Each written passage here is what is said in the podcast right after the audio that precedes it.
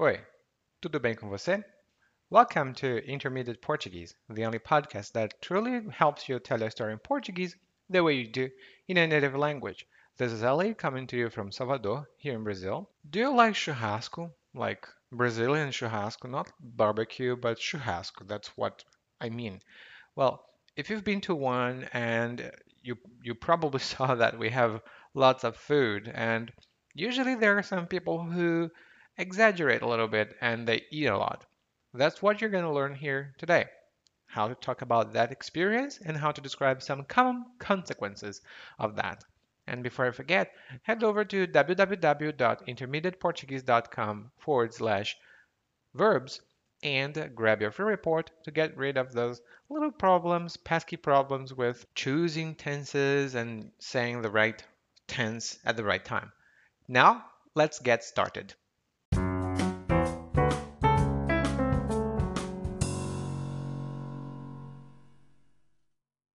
Acho que estou ficando velho. A Patrícia fez um churrasco no final de semana. Como ela tinha convidado todo mundo, inclusive a mim e minha esposa, ia ter comida pra caramba. E não deu outra. Era tanta comida que eu ficava zonzo só de pensar. Claro, não perdi a chance de fazer uma boquinha. Me empanturrei de linguiça, farofa e carne. Saí de lá tão cheio que não cabia mais nem um amendoim. Aí, quando cheguei em casa, é que foram elas. Primeiro, tive uma azia de matar.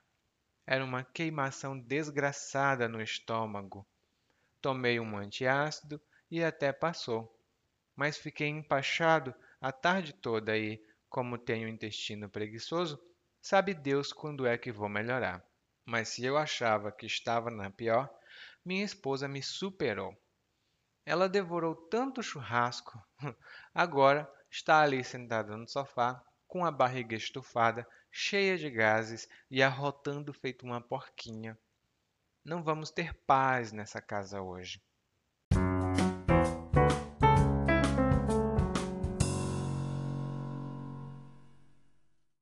Bom, hoje o narrador está um pouco exagerado porque ele e a esposa foram convidados para participar de um churrasco. E ele diz que ia ter muitas pessoas e por causa disso ia ter comida pra caramba. Nesse momento, talvez você saiba o que significa pra caramba, mas eu tenho só uma observação. Comida pra caramba significa muita, muita, muita comida. E quando você usa pra caramba, significa que você está intensificando a coisa que está junto de caramba. Por exemplo, ai, esse livro é bom pra caramba. Esse filme é ruim pra caramba. E daí, pra caramba precisa sempre estar com alguma coisa. Não se pode dizer, ah, esse filme é pra caramba. Uh -uh. Não, esse filme é bom pra caramba, ruim pra caramba, interessante pra caramba e por aí vai. Daí, ele diz que no churrasco tinha tanta comida que ele ficava zonzo só de pensar. E ficar zonzo ou ficar zonza é a mesma coisa que ficar tonto ou ficar tonta. Né? Você não está com um bom equilíbrio. Você, oh, você está rodando e rodando e rodando. Isso que é ficar zonzo. Zonzo é um pouco mais informal do que tonto. Daí ele diz que tá bom, tá bom, é muita comida, eu fico zonzo, mas não vou perder a oportunidade ou a chance de fazer uma boquinha. E fazer uma boquinha é um termo, é uma expressão, aliás, informal, que significa comer. Comer um pouquinho ou comer muito não faz diferença. Fazer uma boquinha é fazer uma refeição, comer alguma coisa. Por exemplo, eu já não como nada faz três horas. Acho que vou fazer uma boquinha.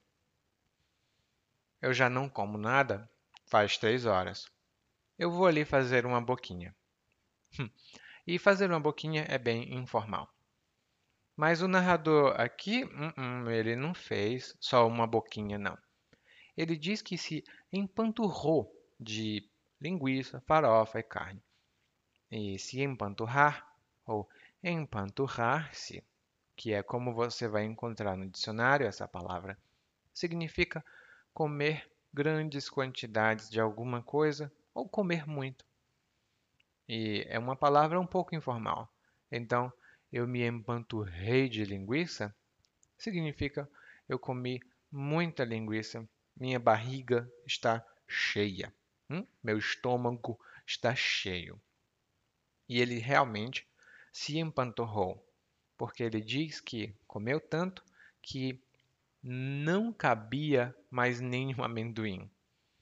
E um amendoim é um pequeno, é uma, uma pequena amêndoa, pequenininho mesmo, um amendoim.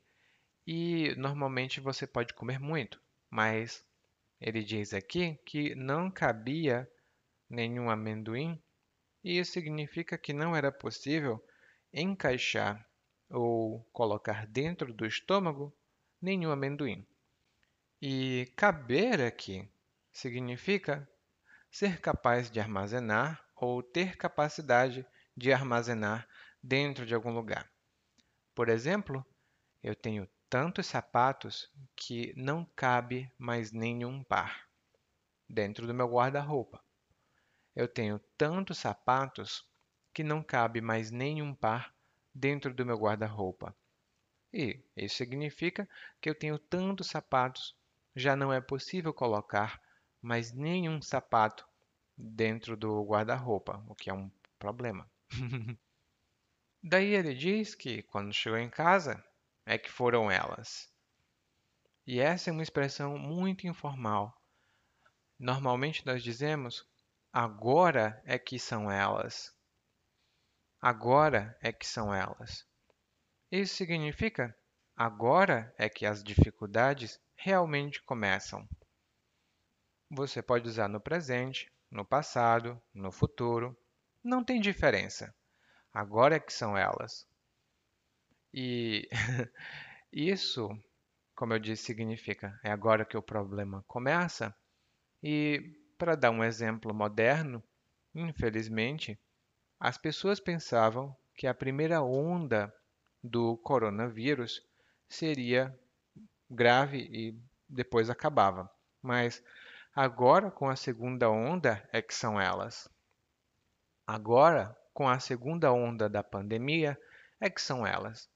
É agora que o verdadeiro problema começa. Não é um exemplo muito feliz, mas é um, um exemplo que você pode usar imediatamente. Daí, ele diz que primeiro, quando os problemas realmente começaram, primeiro ele teve uma azia. E azia é uma sensação de queimação, de fogo dentro do estômago que sobe um pouco até o esôfago, talvez. Algumas pessoas não podem comer nada que contenha leite, por exemplo. Leite pode dar azia nessas pessoas. No meu caso, se eu comer pão, eu sinto azia. Eu estou velho, já não posso comer tudo. E tem gente que sente azia por várias outras razões. E quando você sente azia, a solução mais rápida é tomar um antiácido o antiácido é esse remédio que nós tomamos para reduzir e eliminar a azia. E a azia é causada por acidez, ou seja, a presença de ácido no estômago, né? Daí ele diz que ficou empachado a tarde toda e ficar empachado, na verdade, ficar empachado tem relação com ficar empanturrado também. Quando você come, come, come, come e fica muito cheio ou muito cheia, você fica empachada. Uh, não passa mais nada. Ai, meu Deus, estou muito cheio ou estou muito cheia. Bom, daí, depois de dizer que ele fica empachado, ele também diz que tem o intestino preguiçoso. E essa é uma expressão comum, um problema comum também, que muitos brasileiros têm, e é uma demora na digestão e no processo de eliminação de excessos, né?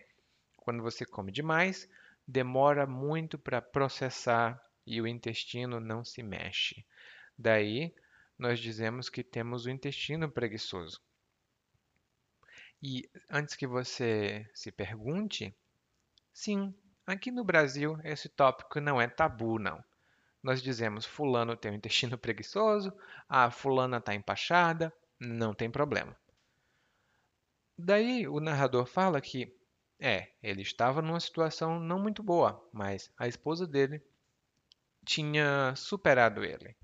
E superar significa ir além, ultrapassar.